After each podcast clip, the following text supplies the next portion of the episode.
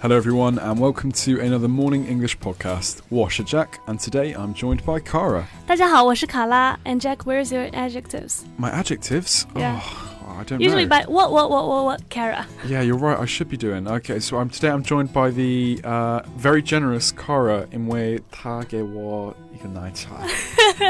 因为我今天请他喝了一杯奶茶，因为真的很多事情都有求于他，要讨好一下。好了，现在不要喝了啊。 so对不起。Okay, so ahead. today, sorry, I was drinking. Okay, today we're going to take a look at some words you can use to support somebody.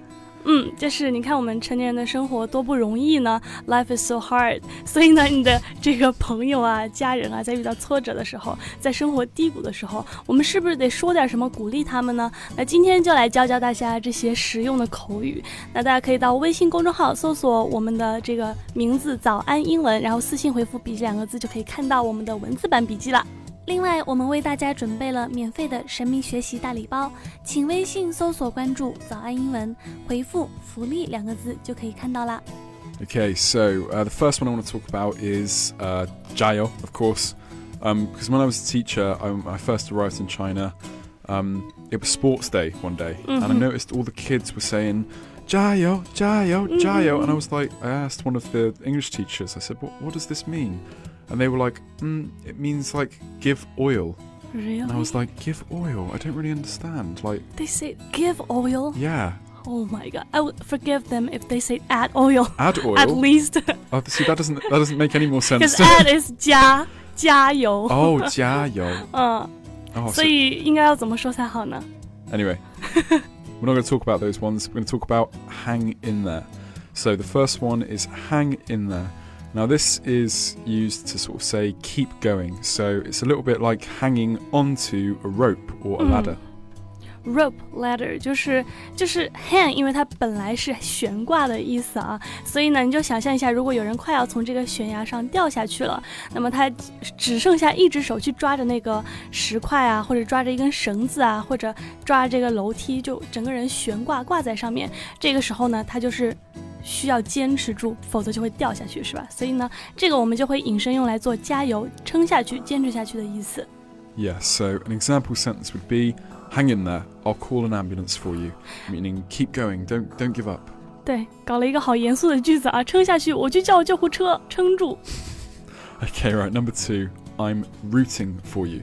Okay, so if you were in a situation where somebody tells you they have something important coming up, like a test or a performance, you can say, I'm rooting for you. Yeah, so an example would be I have a university entrance exam next week. I'm really nervous. And then you would say, just try to stay focused and keep studying. I'm rooting for you. 嗯，我们距离高考还有两个月左右吧，不知道我们听众朋友里面有没有高三学子啊？如果有的话，Listen，we're rooting for you，加油啊！ Yeah, so rooting is like uh, supporting, cheering is where it's the word sort of comes from. So obviously, if you're rooting for someone, you're supporting them. Mm. Um, but be careful. The only place you shouldn't say this is in Australia because it means something totally different in Australian slang.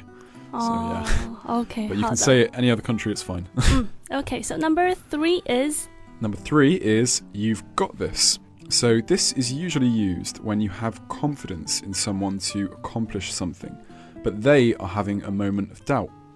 like if you know your friend can really sing well, but they say, I don't want to go on the karaoke. Yeah, then you would say, You've got this, you're really good.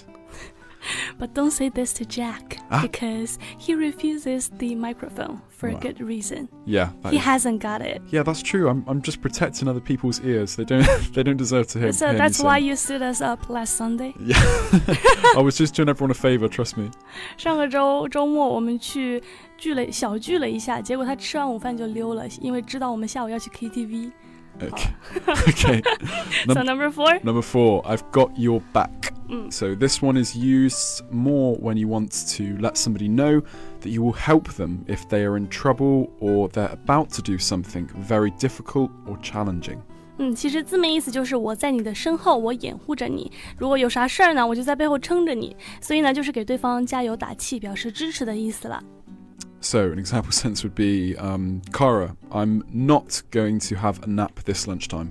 It's okay, Jack. I've got your back. I'll slap you if you start falling asleep. Oh, you would do that for me. Thank yeah. you so much. Hope I won't scare you that much. 我就是每一次，如果你从罗强身后是悄悄的走过来，然后嘿这样子敲他一下，他就会被吓得半死。You scare me all the time. I'm nervous wreck. 每次都会吓得人整个一抖。Okay, so the last one for today is you're almost there. 那这个是什么意思呢？This one is very appropriate for the end, as this is usually said when someone is close to the finish at you're cheering them on. Yeah, so say you're watching somebody you know, run a race or something and they're nearly at the finish, you, you would keep saying, You're almost there, you're almost there, you know, Ah. keep going, keep going, you know, don't give in 坚持 now. 住，坚持住！这个时候不要放弃了，因为你马上就要到达终点了，马上就要达成，马上就要成功了。所以 you're almost there，你马上就要到了，坚持住。坚持住。 好的，感谢大家收听我们今天的节目。如果你想更加系统的学习英文，欢迎加入我们的会员课程。了解详情，请微信搜索关注“早安英文”，回复“会员”两个字就可以了。好，How's that? 那我们今天节目就和大家聊到这儿了。我是卡拉，我是 Jack. 我们下期再见吧，拜拜。See you next time, guys. Bye.